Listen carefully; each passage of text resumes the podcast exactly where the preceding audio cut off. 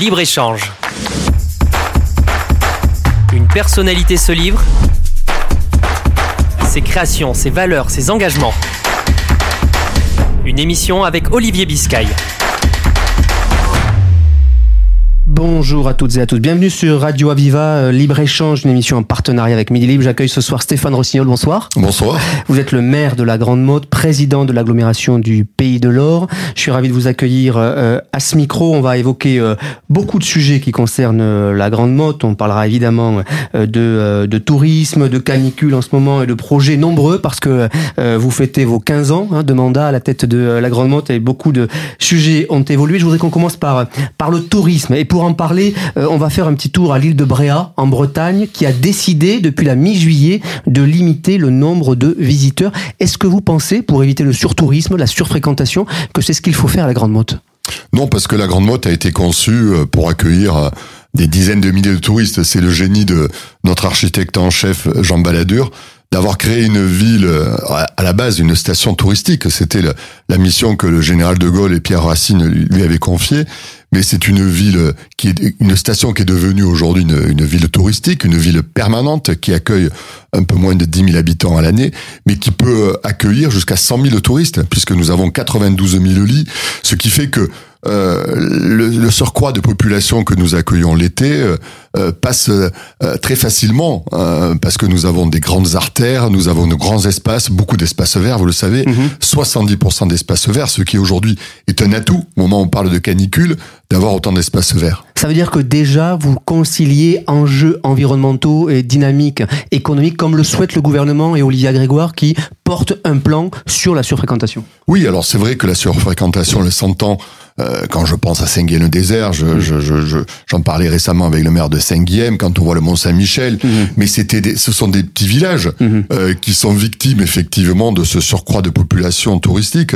Euh, nous, c'est pas vraiment le cas, même si effectivement les, les grands motos à l'année euh, ont deux mois difficiles à passer. Juillet-août, c'est vrai que c'est toujours plus difficile. Il y a plus de circulation, beaucoup de vélos, euh, de, de l'habitat euh, touristique important, beaucoup de locations, mais on, a, on arrive à assumer ce surcroît de tourisme, même si effectivement aujourd'hui c'est pas le l'été où nous travaillons le plus. Ce sont aujourd'hui, et c'est la politique que je mène depuis euh, que j'ai 15 ans, que j'ai l'honneur d'être le maire de cette ville, c'est les ailes de saison. Oui. Euh, c'est là où aujourd'hui on fait euh, on fait des, des mois exceptionnels. Septembre, octobre, avril, Septembre, mai, octobre, ça mais même le début d'année. Cette Ouais. année, le mois de février a été un mois record. Euh, on a des indices. Hein. Le, le- le stationnement payant, qui est un indice qui montre le nombre de véhicules qui viennent, plus 38%. Euh, sur le, le stationnement, euh, de droit de stationnement au mois de février. Vacances de février, qui d'habitude n'était pas un mois où on vient en vacances sur le littoral. Le mois de mars, plus 35% sur le stationnement. Mois d'avril exceptionnel avec le salon du multicoque, le salon international du multicoque, qui nous amène des dizaines de milliers de visiteurs. Donc voilà, euh, les ailes de saison sont importantes et d'ores et déjà, et ça c'est aussi un fait nouveau, c'est que depuis le mois de juin, on sait que euh, la rentrée, septembre-octobre, on a un taux de réservation déjà qui a dépassé très nettement ce qui était euh, les réservations de l'an dernier en 2022.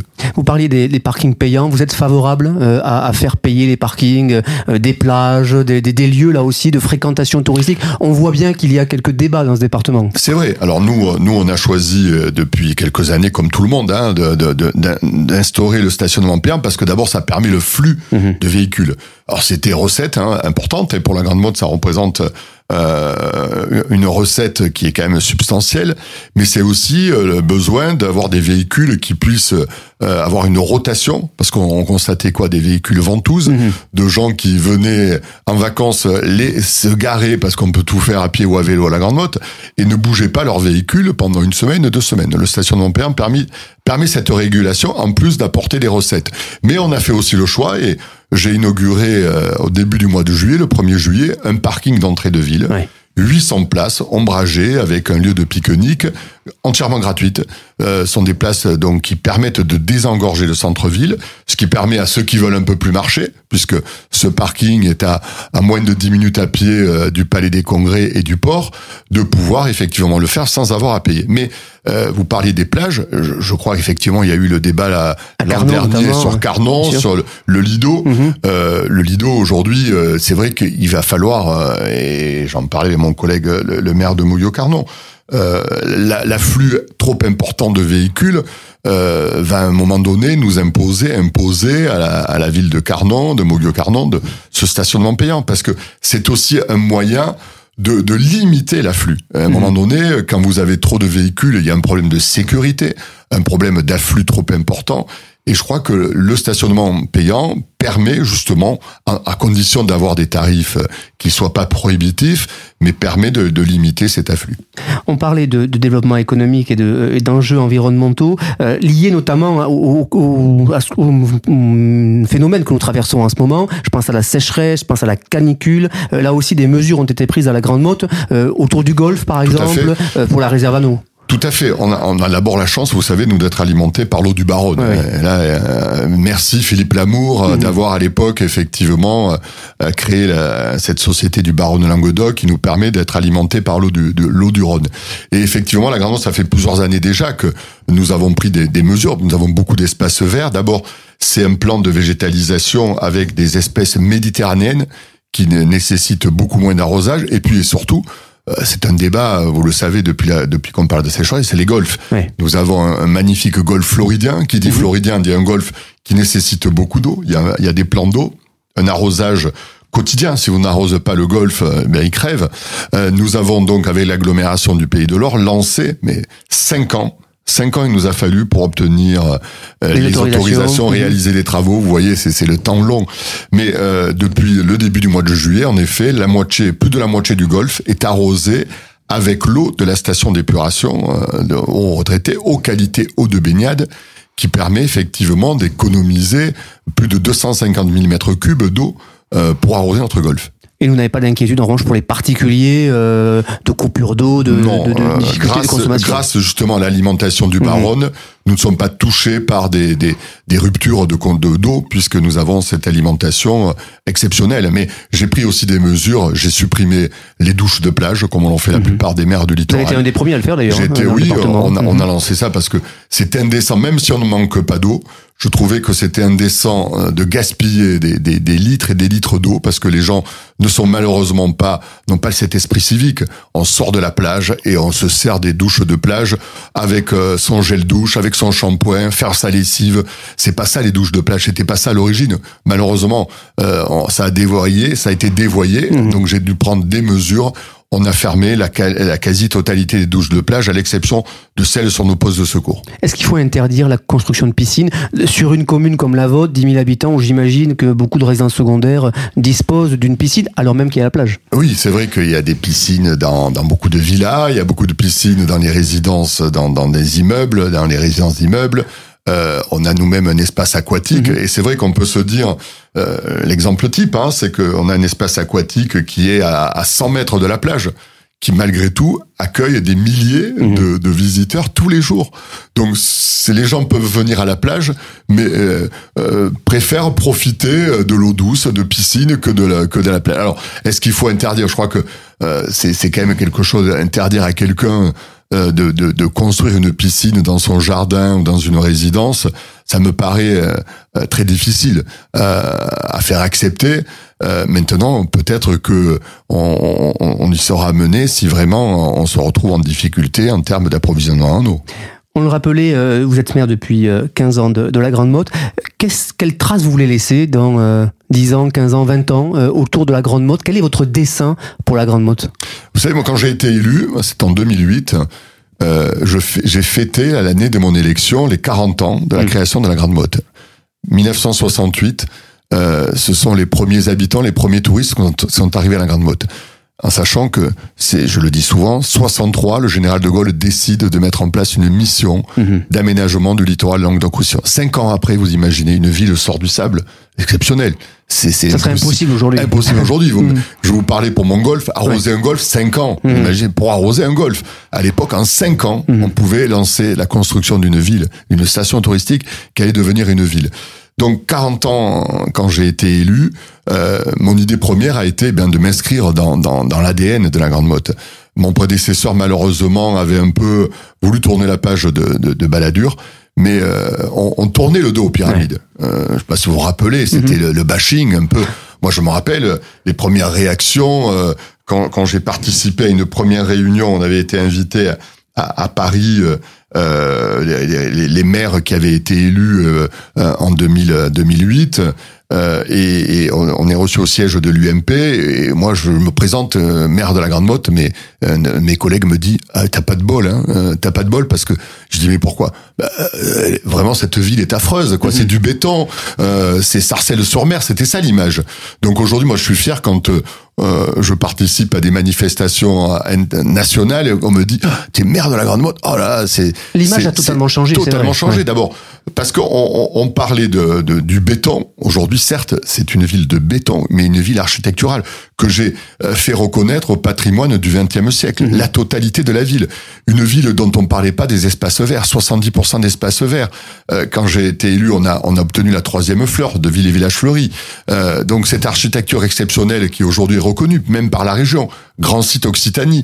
41 mhm. grands sites en Occitanie. Le seul site euh, euh, contemporain retenu dans les cartes, c'est la grande note. Mhm. C'est bien pour montrer l'identité architecturale. Donc ce que je veux, moi en tout cas, j'espère que ce qu'on retiendra de, de, de, de, mes mandats de maire, c'est d'avoir euh, continué on, on, copie pas Balladur, mais en tout cas de s'inspirer de ce qu'il a fait et de l'innovation. On est dans, on, est dans l'innovation surtout. On a été les premiers à lancer un marché de performance énergétique. Au moment où on parle d'économie d'énergie, eh bien nous, ça fait déjà deux ans qu'on économise 80% d'économie d'énergie parce que tous les luminaires, les 6000 points lumineux de la Grande Motte sont tous en LED. Euh, L'arrosage du Golfe, on va lancer en septembre la thalassothermie, mhm. c'est-à-dire qu'on va aller chercher l'eau dans le port de la Grande Motte et on va chauffer et refroidir 1800 logements autour du port. C'est assez exceptionnel. On va être les deuxièmes sur le littoral méditerranéen. Avec un projet phare, le réaménagement du port. Le réaménagement du port qui est, qui va être, qui est en train d'être revu. Mhm. Je l'ai indiqué. Hein. Euh, aujourd'hui, ben, comme regardez le stade de Montpellier, les prix, les coûts de tous les des grands chantiers ont explosé. Donc on n'est plus en capacité parce qu'on doit être accompagné à la fois par l'État et la région dans le cadre du plan littoral 21. On n'est plus en capacité de porter ce projet qui a explosé sur le plan financier. On est aussi exposé à des à des, des attaques des, des, associations environnementales qui aujourd'hui ne veulent plus ce type de grand projet. Donc le projet est en train d'être révisé.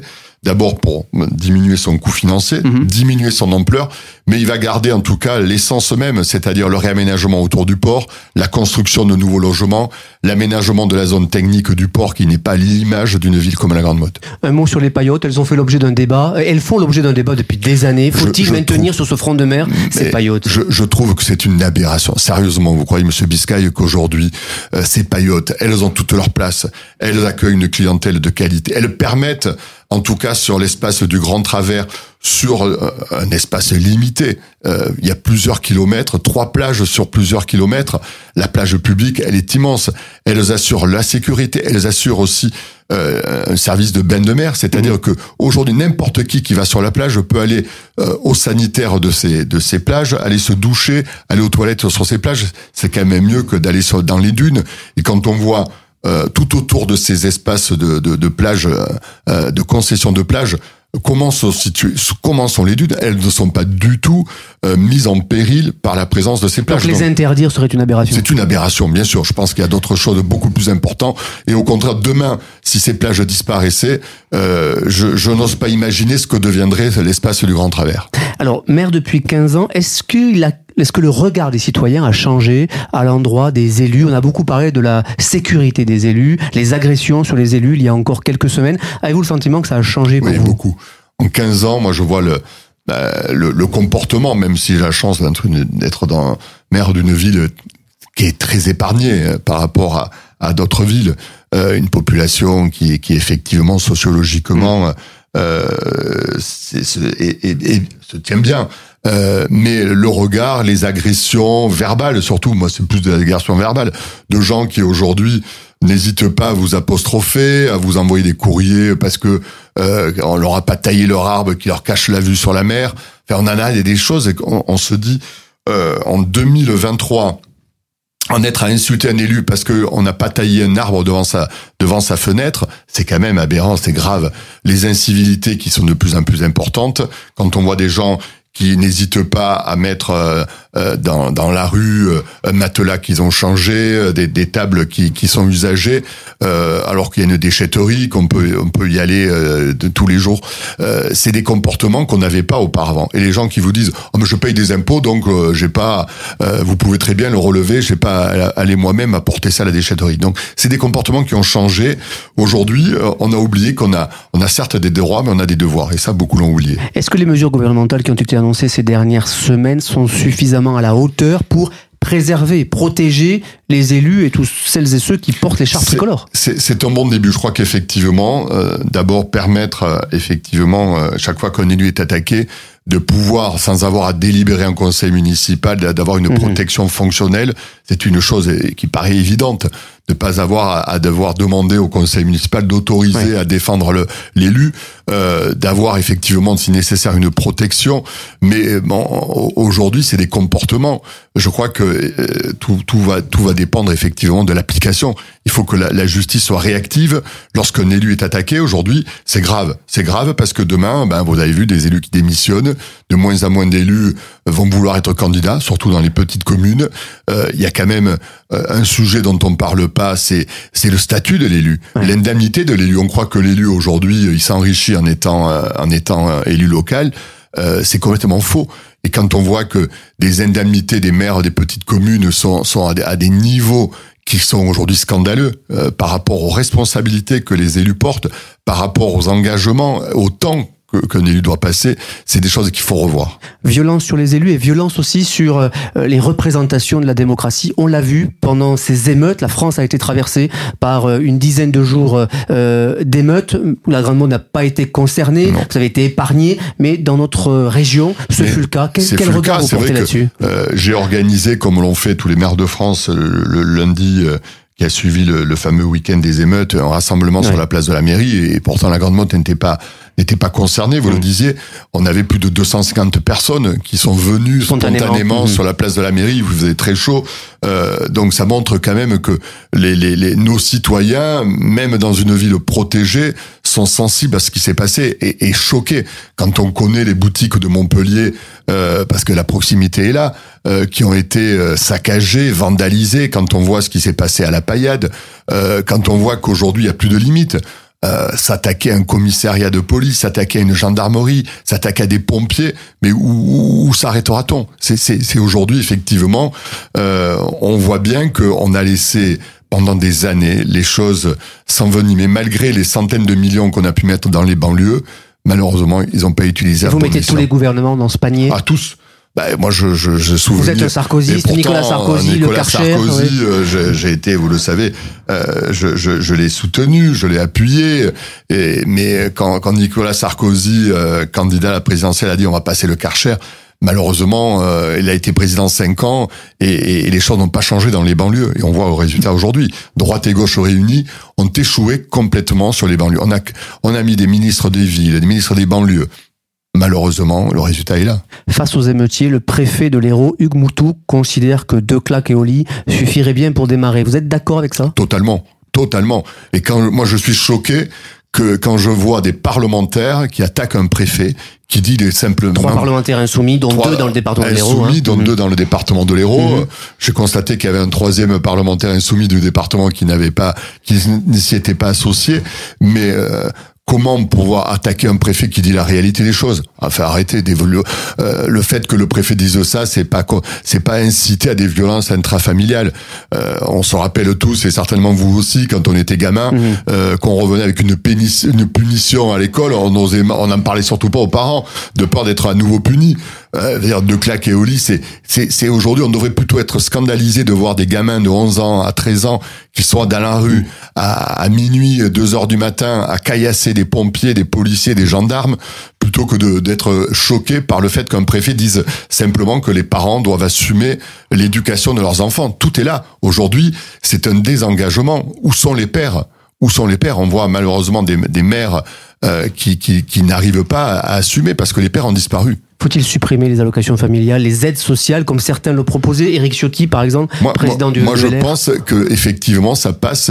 Euh, tout passe par les familles. Euh, si on met, on prend pas des mesures, alors je sais pas si ça doit être les, les allocations, mais en tout cas, il faut qu'elle aller dans ce sens-là. On peut pas euh, ne pas sensibiliser les familles au fait que les familles doivent assurer euh, l'éducation de leurs enfants.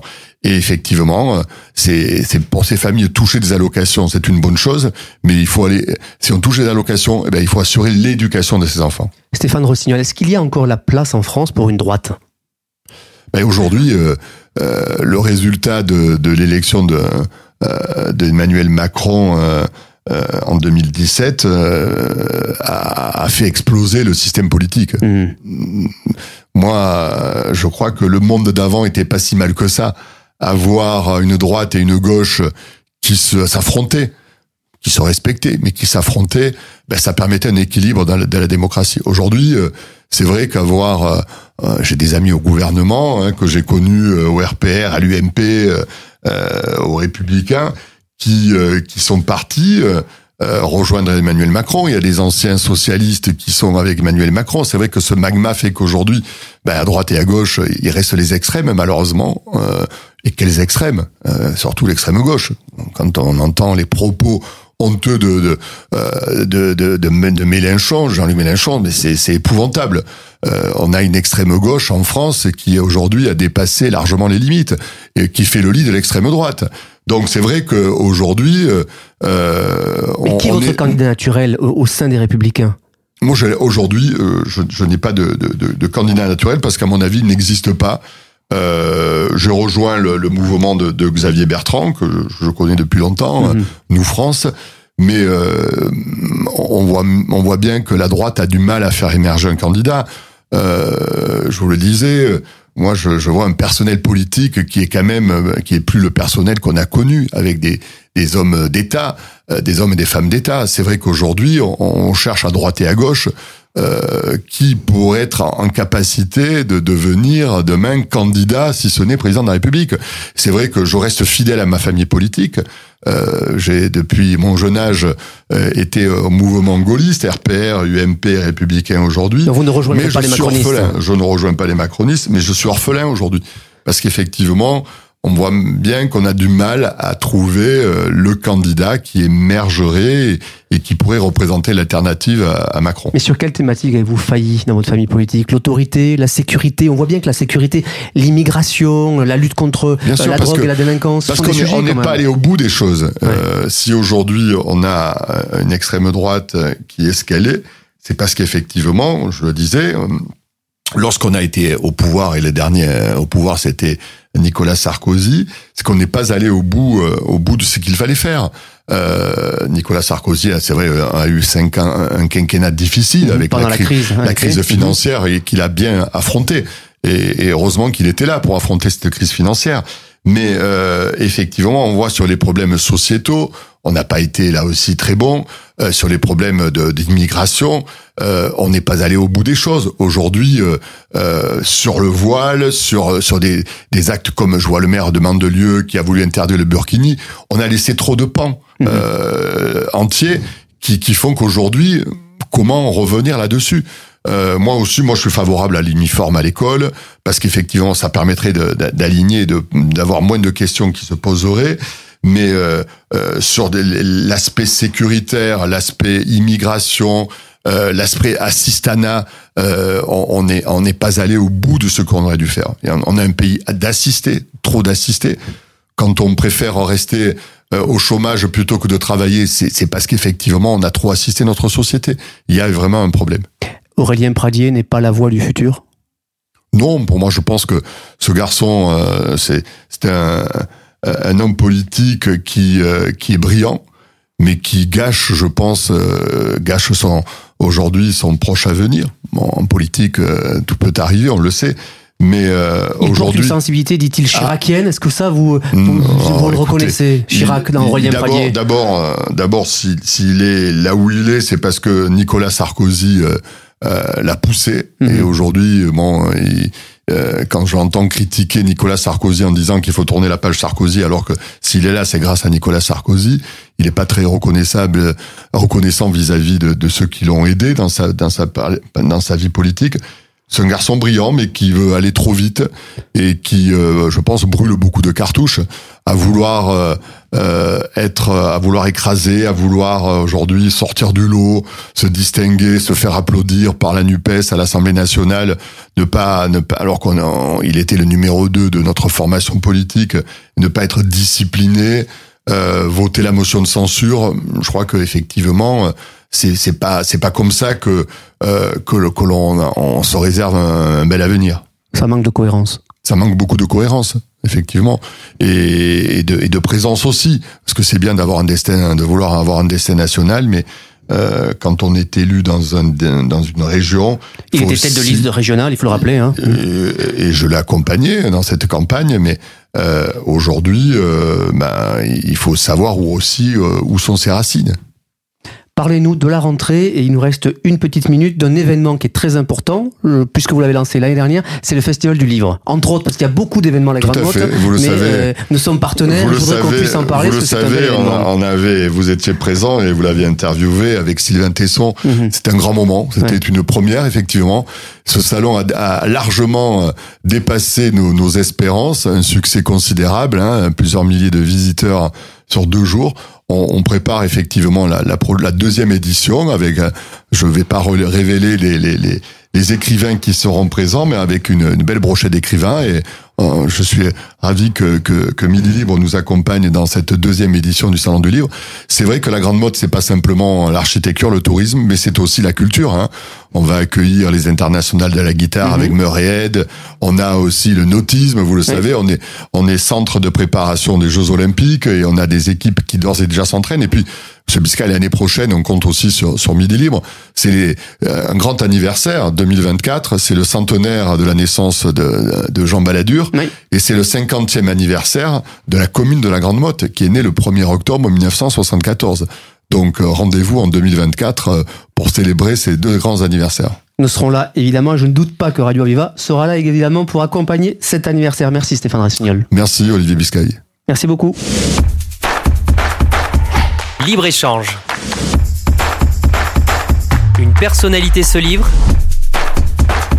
Ses créations, ses valeurs, ses engagements. Une émission avec Olivier Biscay.